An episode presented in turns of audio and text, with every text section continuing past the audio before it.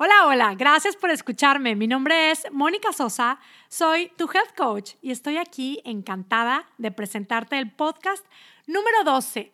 Podcast número 12 de nuestro movimiento Puedes Hacerlo, que es este movimiento que hemos creado para hacer un apoyo para quienes quieren crear un estilo de vida más saludable y sobre todo para quienes quieren bajar de peso de una manera definitiva. Y de verdad que estoy hoy especialmente encantada y contenta y feliz de compartir con ustedes que ya nuestro podcast está en iTunes. Puedes entrar a la aplicación de podcast de iTunes, suscribirte y si disfrutas, te agradeceré muchísimo que nos califiques con cinco estrellas y dejes por ahí un review nos va a ayudar muchísimo y, bueno, estaré doblemente agradecida. También estamos, para lo que se te haga más fácil, estamos en Spotify, en Google Play, en Stitcher, en Anchor, bueno, en todos lados, para que si disfrutas el podcast, suscríbete y escúchanos. Cada semana estamos compartiendo contenido de gran valor y no solo de gran valor, sino realmente efectivo. Y bueno, ya vamos al podcast número 12. El tema es cómo escuchar a mi cuerpo. Y bueno, es que esto de, esta frase de aprender a escuchar a mi cuerpo es como, es como un ideal, ¿no? Yo siempre que escucho esta frase y desde que la empecé a, a introducir a mi vocabulario, esto de escuchar a mi cuerpo, me suena como a una frase que me lleva a estar como en un sueño color de rosa, como un momento de armonía total, hasta creo que me podría sacar un suspiro. En realidad, en realidad, claro que es, es un proceso que suena maravilloso y, creo que escuchar a nuestro cuerpo es un proceso. Hay quienes se refieren a esto, muchos autores se refieren a esto de escuchar al cuerpo como todo un arte y pues claro, es que el cuerpo no nos habla con palabras, no es un tema matemático, no hay una fórmula que nos diga sin falta qué es lo que nuestro cuerpo nos dice. Si bien puede ser un arte, es algo que definitivamente tenemos que practicar con sensibilidad, con paciencia. Y pienso en, en cómo una mamá puede interpretar lo que su bebé le quiere decir, su bebé recién nacido o su bebé pequeñito que no sabe hablar. ¿Cómo puede una mamá interpretar lo que un bebé quiere decir con una mirada, con una sonrisa, con una expresión, con un llanto, el tipo de llanto? Y la mamá se va dando cuenta si es hambre, si está cansado, si tiene sueño, si quiere que lo carguen o si está enfermo. Y las que tenemos el regalo de tener varios hijos, podemos darnos cuenta que cada bebé es diferente, que lo que hacía uno para llamar la atención o lo que hacía uno cuando estaba enfermo es muy diferente como reaccionaba el otro. Y es que así es, todos somos diferentes. Así es nuestro cuerpo. Y en cuanto a cómo leer a un bebé, pues podrá haber muchísima información, mucha teoría, pero lo que la mamá lee, lo que la mamá intuye, lo que la mamá siente y lo que la mamá interpreta, pues yo creo que es único. Y, bueno, es una analogía. Yo veo así el tema de escuchar a nuestro cuerpo. Definitivamente es un tema muy complejo y es un proceso que dura toda la vida porque durante la vida vamos cambiando y vamos descubriendo y vamos teniendo nuevas necesidades.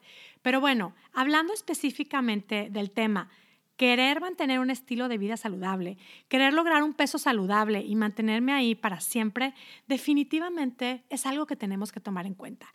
Y hace poco platicando con una clienta, ella me compartía, me decía, mira, esto de, lograr escuchar al cuerpo nada más no se me ha dado, no lo puedo desarrollar, no lo entiendo.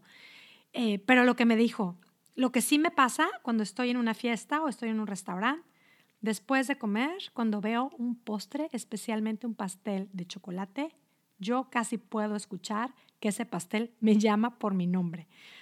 Y la verdad, dice, es que no puedo hacer otra cosa más que responder y comérmelo. Y, y, bueno, suena como a chiste, algo muy gracioso, pero en realidad yo sé que hay mucha gente que se identifica con eso, que hay momentos en donde solamente puedes pensar en comer más, en querer seguir, en comer más, aunque no tenga hambre, no importa, yo necesito comer más, ese pastel me lo tengo que comer. No me puedo ir de esta fiesta si no me dan una rebanada gigante de pastel y con mucho betún. No puedo ir a una cena sin tomar vino o margaritas o alcohol.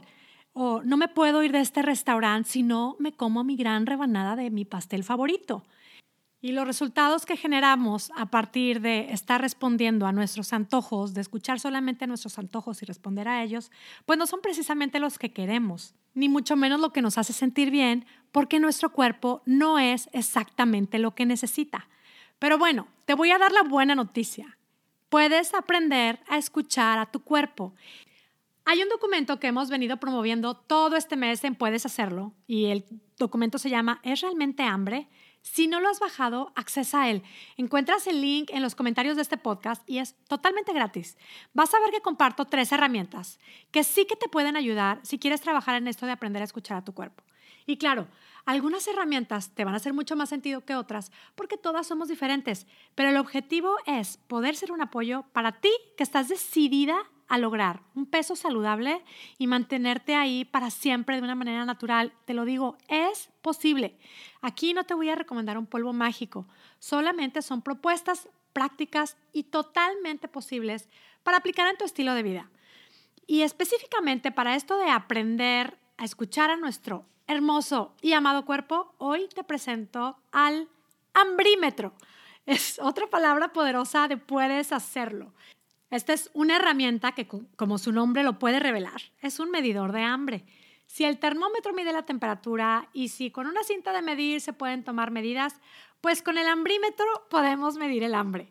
Imagínate el hambrímetro como un medidor que marca, o una tabla que marca del menos 10 al 10, pasando por el cero, obviamente, en donde el menos 10 es, es, es una sensación de no me cabe una migaja más de comida porque estoy que reviento.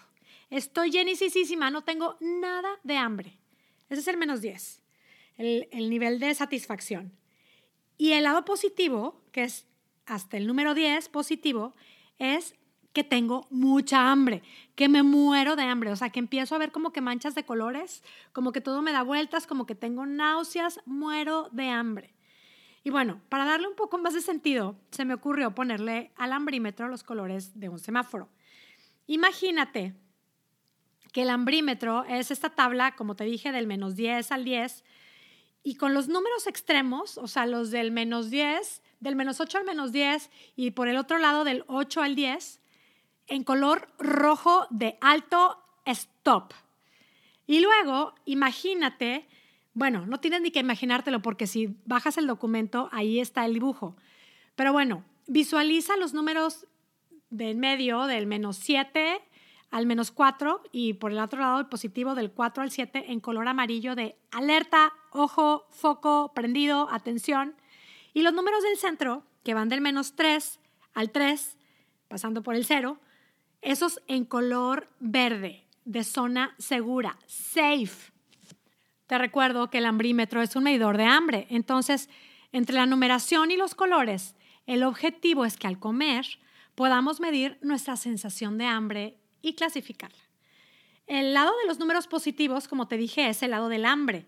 Lo ideal es evitar a toda costa ese extremo rojo que es entre el 8 y el 10, en donde tengo tanta, tanta hambre que me siento mal no tengo energía, me siento débil, ¿sabes? Esto de sentirte mareada, o sea, sí no es bueno comer de más, pero ¿a quién le sirve llegar a esos extremos de sentir que morimos de hambre? No es necesario sentirte mal. Alto, stop, no llegues a este lado rojo. Luego está el espacio en el hambrímetro, que es del 4 a 7, es ese estado de alerta. Ya te estás tardando en comer. Nivel tengo hambre, ya se me está antojando todo. Físicamente ya empiezas a sentir más que esa sensación de algo de hambre. Y luego está ese espacio verde, del 1 al 3, y ahí lo ideal es comer en el número 3, o sea, comer cuando ya tenemos signo de verdadera hambre física, un hambre moderada, pero un hambre de nivel, ok, voy a comer, estoy tranquila aún, estoy lista para comer cantidades adecuadas, me siento tan lista y tan en paz para empezar a comer y como para poder hasta tomarme tiempo para agradecer por mis alimentos, para disfrutarlos y mantenerme firme con lo que planeé comer con anticipación. Luego está el, el, cero, el número neutro, que es sentimiento de hambre, pues esto, neutro en nuestro hambrímetro. Es un estado en donde estás bien, no sientes que te sientes mal, es un estado pues ideal en el que nuestro cuerpo no te reclama nada, al contrario, estás bien, estás relajada. Por ejemplo, ahorita aquí son las 4 de la tarde, comí a la una, estoy así en cero. No me siento, no tengo hambre, me siento en paz, estoy con suficiente energía, sin necesidad de ir a comer. Y luego, bueno, ya nos vamos al otro lado del hambrímetro, que es el lado de la satisfacción. Este espacio nos puede guiar para aprender a identificar cuándo parar de comer. Y el momento ideal de parar de comer es cuando puedes tranquilamente experimentar esa sensación de satisfacción. Después de comer en cantidades adecuadas, haces una pausa, te sientes satisfecha y podemos decir que ese es el número menos 3 de nuestro hambrímetro, el tope de la zona verde. Es el momento ideal de parar. Y luego pues está esa zona amarilla que es entre el número 4 y el, perdón, el menos 4 y el menos 7, que es el otro extremo amarillo, que yo creo que por ahí se experimenta ya esa sensación de estoy súper satisfecha. Es ese momento en donde ya necesitas así como que enderezarte y dar un gran respiro, así como que un suspiro y luego ya, ¿no? Y, y, después está este extremo rojo, que es de los números menos 8 al menos 10, que bueno, que ya requiere, pues a lo mejor hasta desabrochar el botón y ya físicamente se experimenta un gran malestar, una sensación de no me entra naditititita, qué incómoda me siento, qué mal me siento.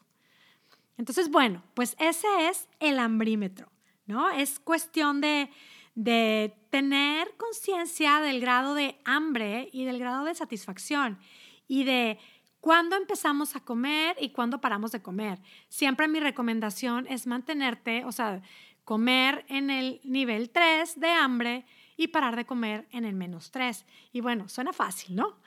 Espero. Pero en realidad es cuestión de costumbre, es cuestión de probar. Y en realidad es hacer el recorrido por esta herramienta. Es todo un ejercicio que ayuda a hacer realmente conciencia.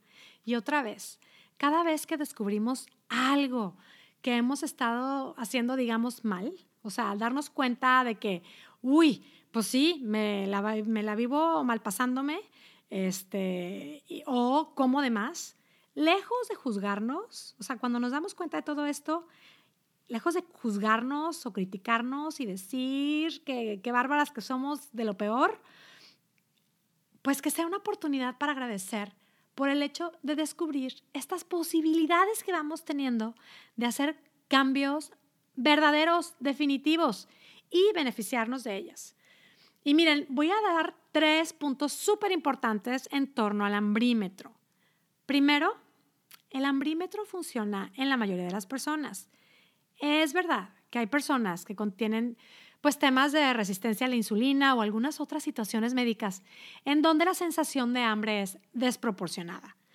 En estos casos, como siempre lo digo y por supuesto, hay que buscar y consultar a un médico. Y bueno, también, si tu dieta está basada en azúcares, en harinas, en alimentos procesados, pues también la sensación de hambre suele ser desproporcionada.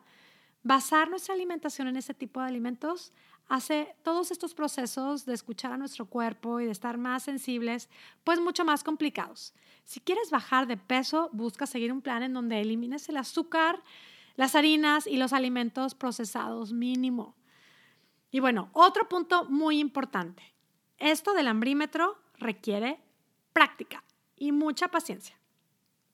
Y el tercer punto sobre el hambrímetro, que es el más importante, Quiero decirte de veras que si te decides a practicar el uso de esta herramienta, te vas a topar con los causantes de que o comes de más o comas de menos. ¿Sabes con qué te vas a topar? Y si me has estado escuchando, ya sabes de lo que te voy a decir. Te vas a topar con tus pensamientos, que son los que te hacen o malpasarte o comer de más. Y miren, justo nos pasó este sábado. Fuimos a comer Pepe, mi esposo, y iba Diego, nuestro hijo, y yo a comer a un restaurante que tiene fama de servir las mejores pizzas en Boston. Y cada vez que cuento que como algo así me dicen, pero ¿cómo pisas tú? Sí, sí, pisas yo. No las como a diario ni las incluyo en mi ver progra plan, pero sí las incluyo en mis gozo lecciones cuando las planeo, que ya contaré más adelante lo que es eso. Y las disfruto muchísimo, la verdad. Y bueno, llegamos ahí. Y si lo pienso, pues quizá estaba en un nivel 2, 3 de hambre, o sea, hambre, pero nada serio. Y si estaba dispuesta a comer mi rebanada de pizza, y pues siempre me parece buena idea agregar algo de verdura. Así que pedimos una ensalada de espinacas con trozos de tocino que estaba deliciosa, ya sabes, con el aderezo a un lado. Y listo, llegó nuestra comida, comimos delicioso, yo mi rebanada de pizza que tenía queso de cabra, berenjenas. Pero empieza a suceder que alrededor de nosotros, este restaurante que tiene así todas las mesas pegaditas, en la mesa de al lado le llevan una pizza de mil ingredientes que se veía espectacular, así grande y mil ingredientes por ahí. Luego, enfrente de mí, o sea, la mesa que yo tenía de enfrente, llegaban, o sea, les, les traían entradas, unos calamares fritos y las presentaciones, bueno, uff, la verdad es que se me hacía agua la boca. Y sí estaba en plan de que, le decía a Pepe, ¿y si pedimos algo más? Y, y la verdad es que estábamos él y yo así de que, uy, ¿ya viste lo de allá? ¿Y ya viste cuál será la pizza de allá? ¿Y de qué será la de que está allá del otro vecino? Y bueno, pues mientras comíamos, o sea, no llevábamos ni la mitad de la pizza y Pepe me dijo, la verdad es que yo ya no tengo hambre, yo ya estoy satisfecho. Y yo estaba pues terminándome mi ensalada y también me di cuenta que ya estaba también súper satisfecha. Y, y bueno, pues ya no fue necesario pedir nada más. Pero tampoco crean que fue como que, a ver, amor, visualicemos el hambrímetro, hagamos una pausa y preguntémonos si tenemos hambre. Claro que no. A mi marido sí es mi fan, pero no crean que aplica las herramientas. No todavía. les cuento todo esto, en realidad, porque les decía que si te decides hacer conciencia de comer cuando tienes hambre y parar de comer cuando estás satisfecha, te vas a topar con que el gran obstáculo son tus pensamientos, te vas a topar con tus pensamientos. O sea, yo aquí, claro, que me doy cuenta que ver la comida de las otras mesas, antojarme por los platillos que se ven mega deliciosos, o sea, querer obedecer ciegamente a mis pensamientos que me producen antojo, claro que fue, en gran parte, lo que me ha hecho comer de más. Esto ha sido lo que me ha hecho comer de más en mi historia y por eso no podía bajar de peso. Estar en lugares como el del sábado y pensar, uf, pero ¿cómo no voy a probar este platillo ya que estoy aquí, si se ve delicioso?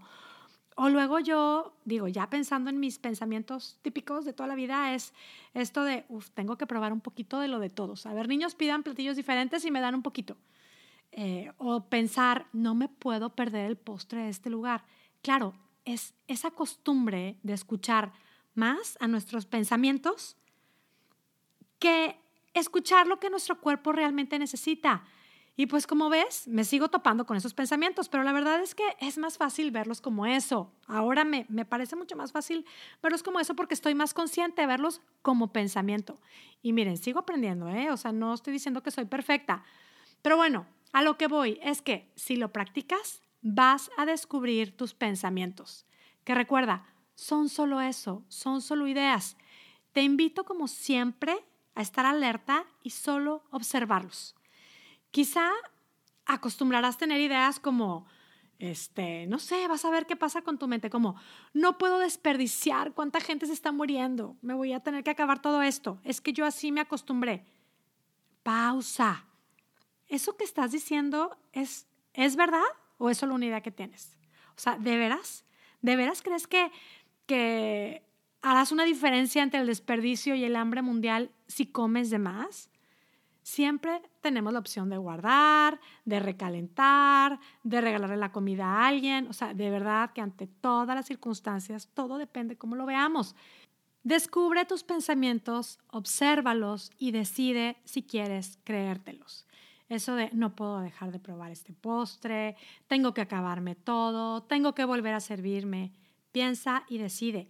Y mira, si te decides a practicar y probar el hambrímetro, y sobre todo observar todos estos pensamientos con los que te vas a topar, te voy a decir cuál es la gran estrategia. Y la gran estrategia para vencer este obstáculo es recordar y tener claro que todos nuestros pensamientos son 100% opcionales. Puedes crear conscientemente lo que te hace bien, lo que necesitas para lograr lo que tanto deseas. Puedes crear paciencia, consistencia, determinación, amor para ti misma. Todo eso lo puedes lograr. Tienes la opción de ver este proceso o bien como algo que te va a limitar, que te va a hacer sufrir, o si lo decides y así lo quieres, puedes totalmente vivir este proceso como un camino en donde el aprender a escuchar a tu cuerpo puede ser algo maravilloso. Prueba el ambrímetro, disponte a estar alerta, aprender a escuchar a tu cuerpo, tal como lo hacen esas mamás que aprenden a escuchar a su bebé que no sabe hablar. Y mantente también muy alerta a escuchar lo que, lo que quizá nunca te imaginaste que tu cuerpo te quiere decir con letras mayúsculas. Quizá hay momentos en donde tu cuerpo te quiere decir que con la mitad de lo que te sirves estarás más, más que satisfecha. O quizá en muchos momentos lograrás escuchar que tu cuerpo pues no necesita comida, Quizá quiere decirte que lo que necesita es tomar agua, o quizá descansar, dormir más, o sí, que necesita más verduras, o más proteína, o más grasa. Y mira, este es un proceso súper personal que nadie puede venir a hacer por ti. Y en realidad tú puedes hacerlo. Confía en ti, sí que puedes hacerlo. Y también vas a poder comprobar cómo es que cambiando nuestra manera de pensar va cambiando nuestra manera de vivir y vas a poder lograr todo lo que te propongas. Me despido ya, muy agradecida contigo por escucharme y bueno, como siempre, deseándote un día y una vida espectacular. Hasta la próxima.